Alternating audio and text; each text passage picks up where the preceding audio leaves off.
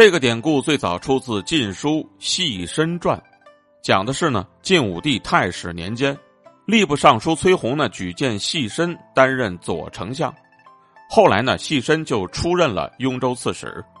当时晋武帝呢就让细申来自己评价自己一番，细申呢就回答说：“陛下，臣就像是月宫里的一段桂枝，昆仑山上的一块宝玉呀。”用广寒宫里的一段桂枝和昆仑山上的一片玉来形容特别出众的人才呢？这恰恰便是蟾宫折桂的出处。蟾宫这里指的便是月宫，也就是广寒宫。正因如此呢，当晋武帝听完了细身对自己的评价之后呢，就大笑，并且嘉许他。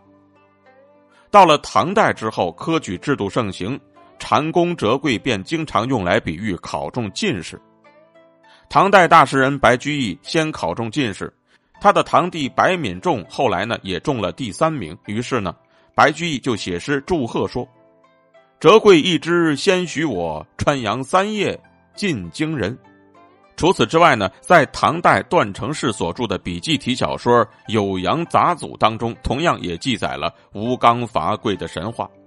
传说呢，在月亮上面有一棵桂树，高达五百丈。吴刚因为学仙术违规，便被罚在月宫砍桂，每砍一斧，桂树的创伤就立刻会愈合。正因如此呢，吴刚常年就在月宫砍桂，而始终砍不倒。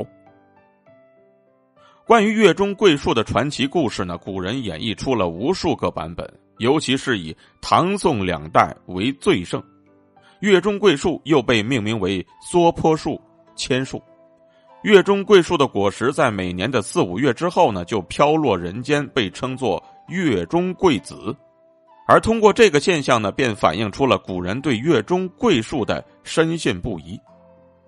文人学士每当中秋望月的时候吟诗作赋，都会把月中桂树、桂子来作为常用的典故。正因如此呢，便有了月中桂树的传说。所以呢，人们又把月亮称为桂月、桂宫。等等。